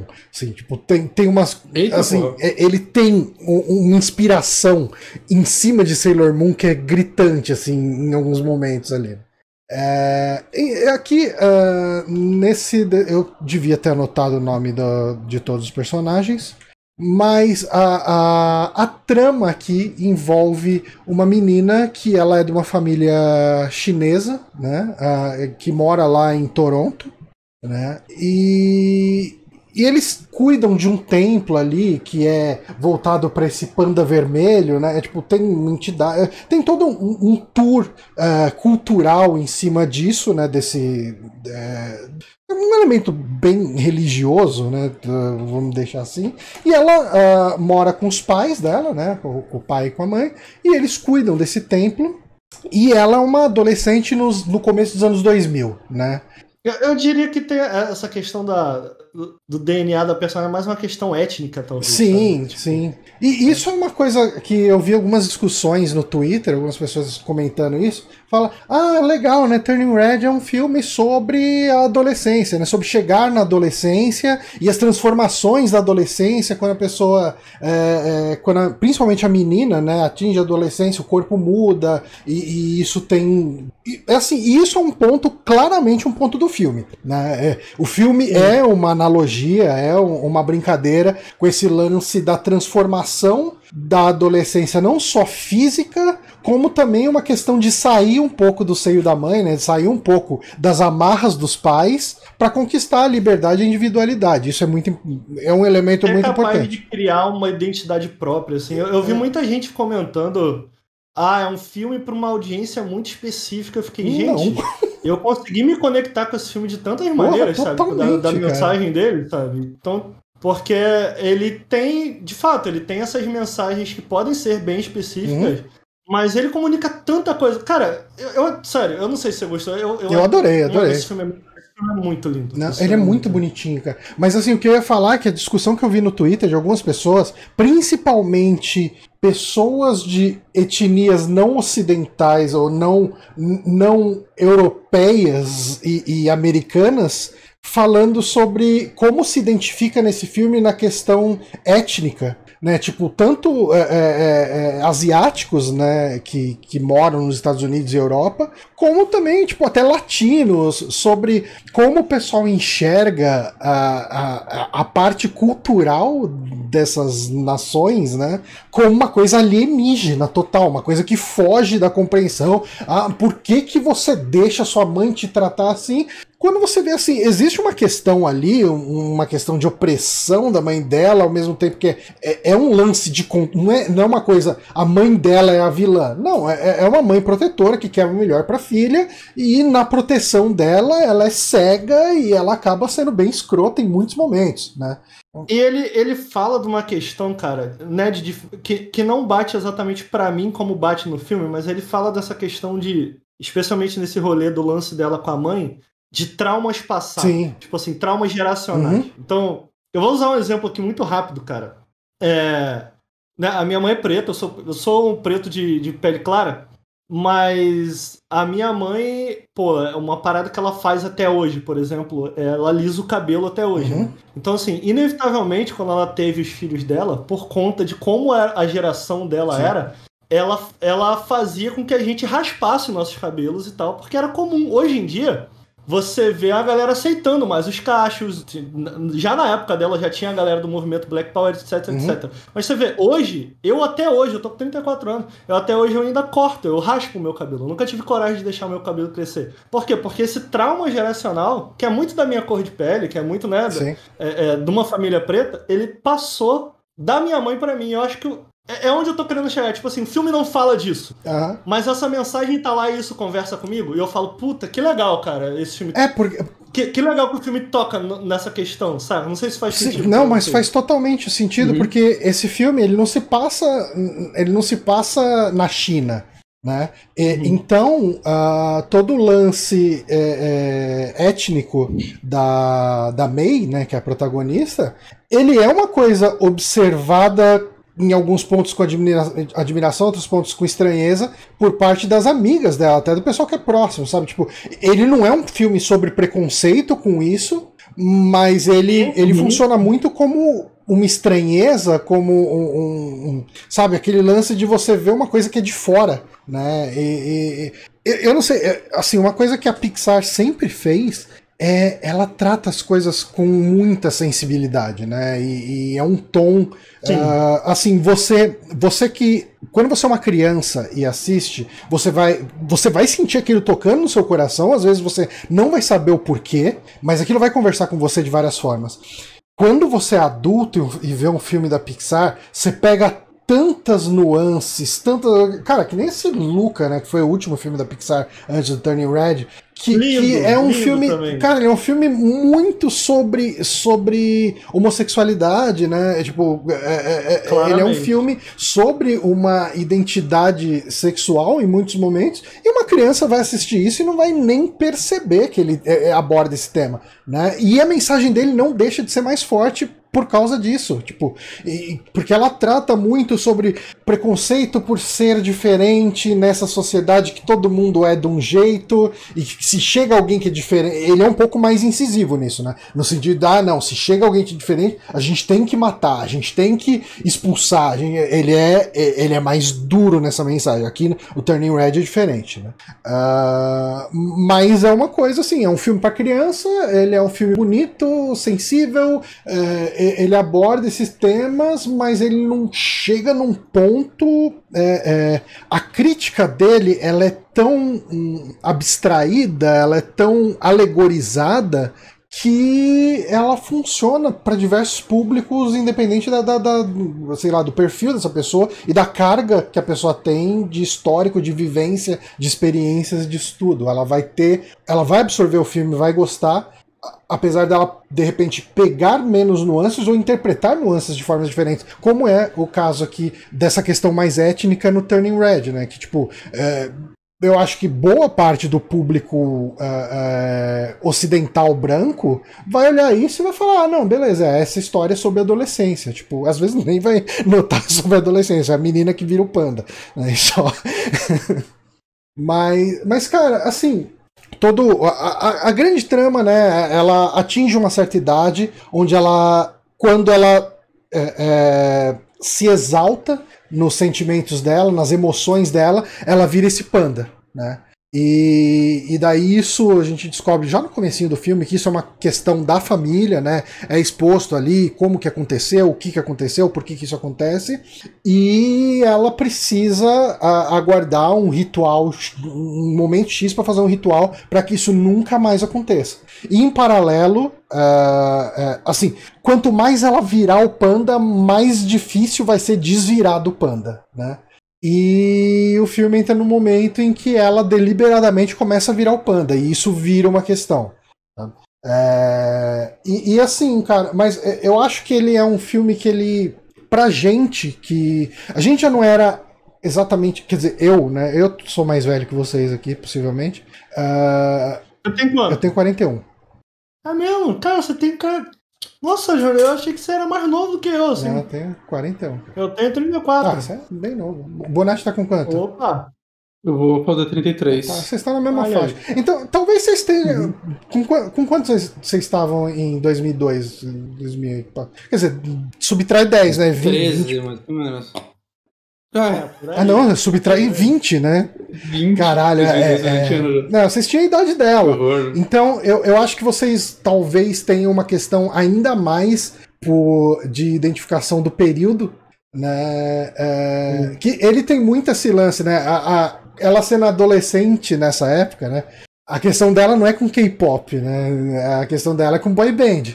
Então tem essa boy band que é muito bem feitinha, né? O, o For, For, For. City, que é? For Town. Não lembro. For, For Town, é isso. é. E tem essa boy band, elas querem, ela e as amiguinhas dela querem ir no, no show do Fortown que vai tocar em Toronto pela primeira vez, e daí elas precisam juntar dinheiro, enfim, e a história vai evoluir daí. E daí, assim, alguns conflitos que vão surgir é esse lance dela ter que escolher em certos momentos entre ficar com os amigos, com as amigas e ficar e obedecer à mãe, né? Questionar a mãe para ter a liberdade ou não, sabe? E, e ele aborda isso tudo de um jeito muito bonito, sabe? É muito sensível e, e é assim, cara, Pixar, tipo, cada filme que sai é incrível o quanto eles se superam tecnicamente, visualmente. Cara, os pelos dessa porra desse panda, puta que pariu, cara, que coisa linda. E, e, assim, o- o- as meninas começam a achar muito fofo, né? Ah, e as meninas querem abraçar o pelo, e você vê, cara, aquilo é um pelo real, cara, não é possível. Aquilo é, é muito, muito, muito bem feito, cara. É, eu, eu gostei muito dessa parte visual. Eu acho que é uma das. Na verdade, eu gostei muito do, do conjunto da obra. Sim. Mas eu acho essa parte visual, é, como ele tem A minha ex era artista. Ela usava um termo que eu gostaria muito de lembrar, mas era mais ou menos esse. Era tipo assim, essas interrupções, digamos assim, onde ele meio que deixa por um momento de ser 3D e ele tem meio que uns raios, umas animações de coisas que você veria no anime. Sim, é, é, muito, cara, é Sim. muito lance que a gente via muito em, é muito em Sailor Moon, né?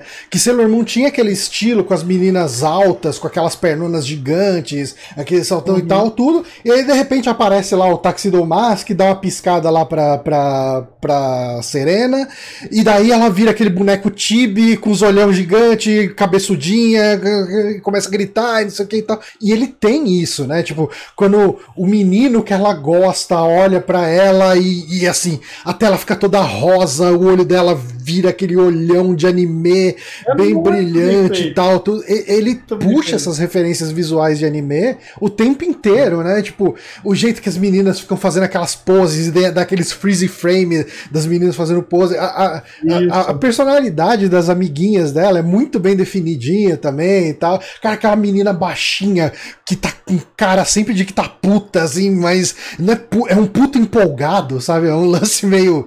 É... É, eu, achei, eu achei um filme muito bonito, muito uhum. bem animado. É, mais do que eu esperava, para ser sincero. Uhum. Um filme que muito, muito bonito mesmo. Mas, tipo assim, não só em termos de animação, mas direção artística também, a cidade, todas as escolhas estéticas que eles Sim. fizeram na hora de é, é, na hora de fazer essa representação, porque ele é um filme que, além de ter dentro da história muito de coisa, coisas da etnia da personagem, Sim. né? Ele puxa mais para esse lado oriental também de animação, às Sim. vezes. Ficou uma mistura que eu pessoalmente nunca tinha visto necessariamente dessa forma no Turning Red, no Turning Red, na, na Pixar, Pixar né? É, e o Luca, enquanto ele, ele me dá uma vibe meio Ghibli, assim, o Turning Red ele me dá uma vibe mais animizão. É, anime mesmo. de TV, né? Anime serial é. e tal. É, é, bem isso, isso mesmo, né? Porque os cenários de Luca, eles são cenários muito bonitos, né? Eles, eles pegam aquele interior da Itália, que é tudo meio verdão, e, e, aquelas construções antigas. É uma coisa bonita de um jeito diferente, né? Aqui é um cenário bem uhum. urbano, né? Uh, de maneira geral, um cenário bem urbano. Mas como ele puxa esse estilo artístico do anime, ele não parece, ele não é um urbanão realista, né? Ele é um urbanão que é essa mescla de, porque o estilo da Pixar tá ali, né? Você, você nota o estilo da Pixar ali também, mas é um estilo mesclado com esse estilo do anime. Eu acho que visualmente ele é uma e ficou original. Total, eu achei. total, bem original. Eu, eu acho que ele até trouxe um frescor perto do que a gente tem vindo, tem visto da própria Pixar. Sabe, ele. Assim, a, a diretora né, desse filme é a Domi Shi. Uh, eu conheci ela só por causa do, do curta Bao, que é. Uhum. É bom, cara. Oi? É bom esse Ele curta? ganhou o Oscar de animação em 2019, cara. É? É, de, de, curta de animação. Se tiver o Disney Plus, tem lá. Eu assisti no Disney Plus.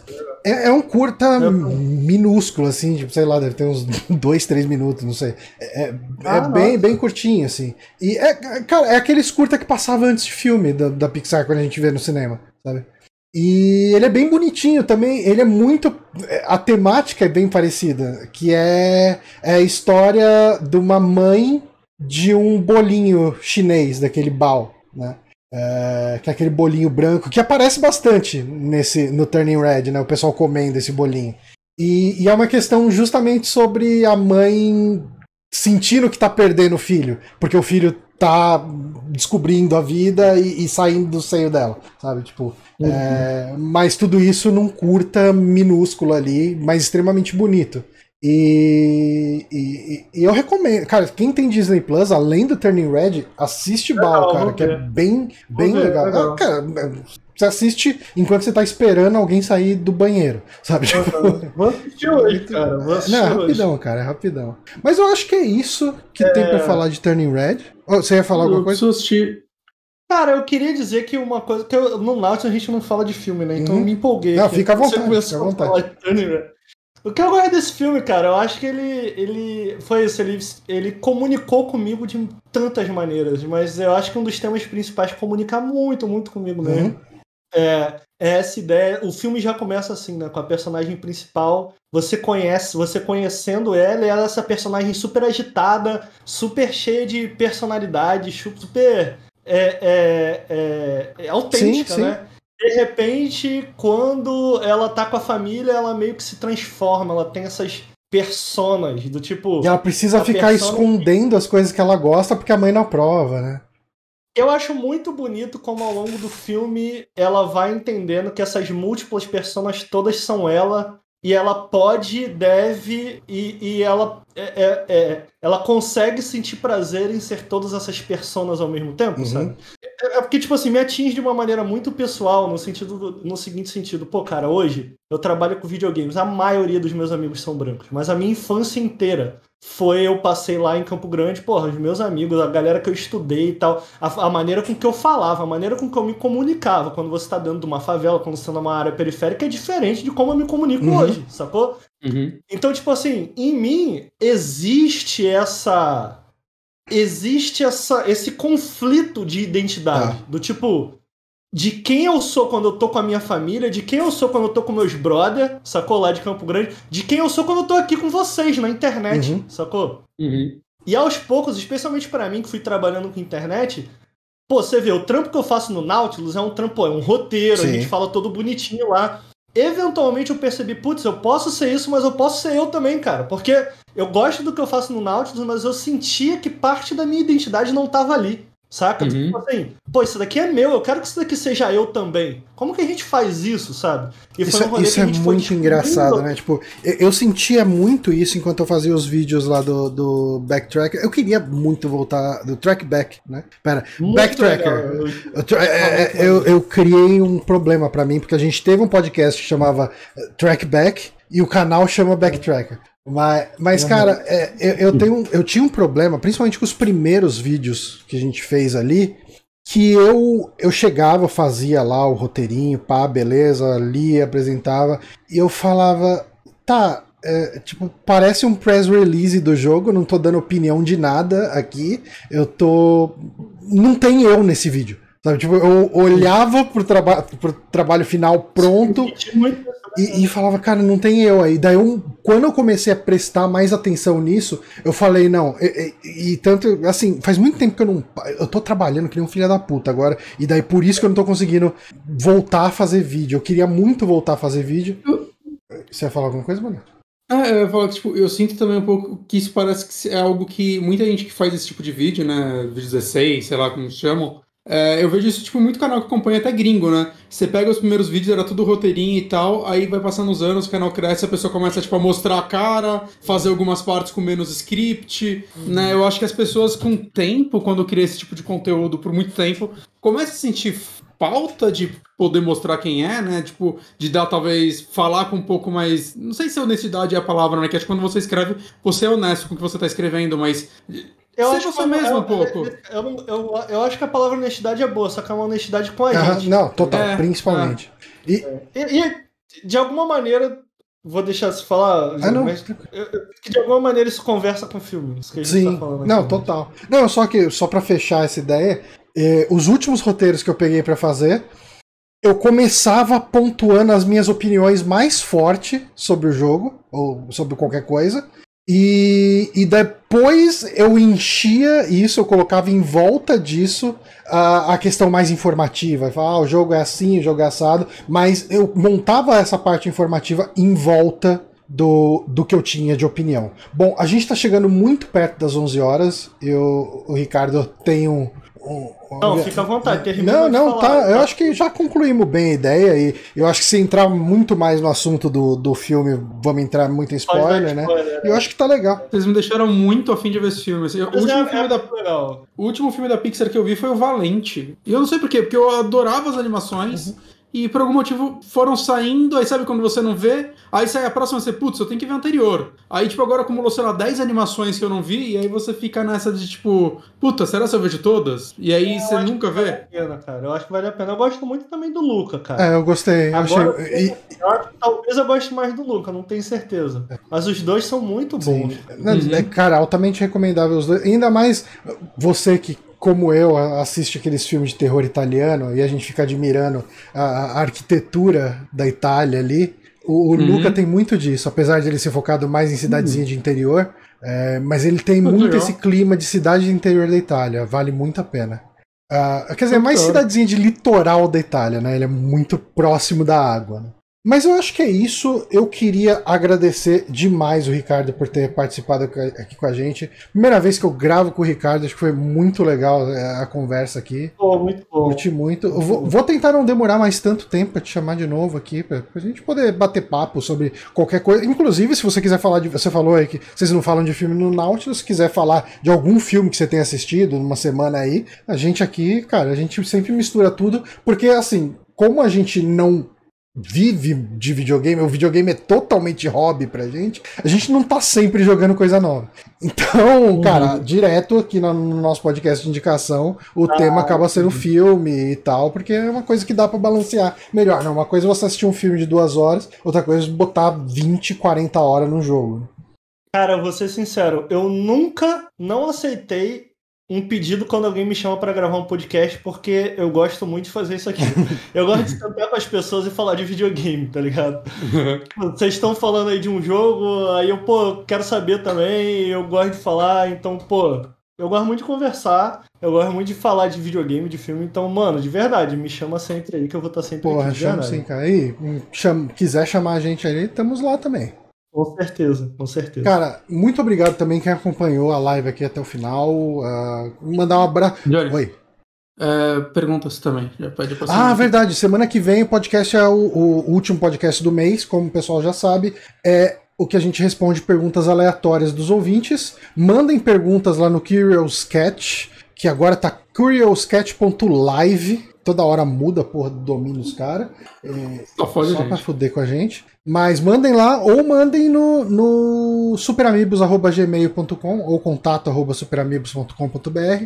Chega no mesmo lugar pra gente. Mandem perguntas. A gente vai ter conosco aqui de novo Dio Rod respondendo as perguntas da galera. Então, se quiser mandar aí umas perguntas de, de joguinho de luta, manda aí pra nós aí que, que o assunto rende.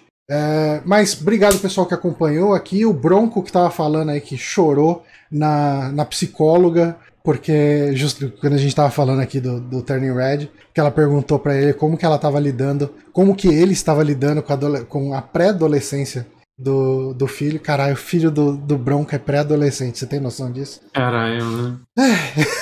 É. a velhice só bate, né? esmurra. Ah, novamente, brigadão, Ricardo. Obrigado, galera. A gente fica por aqui. Até semana que vem. Falou.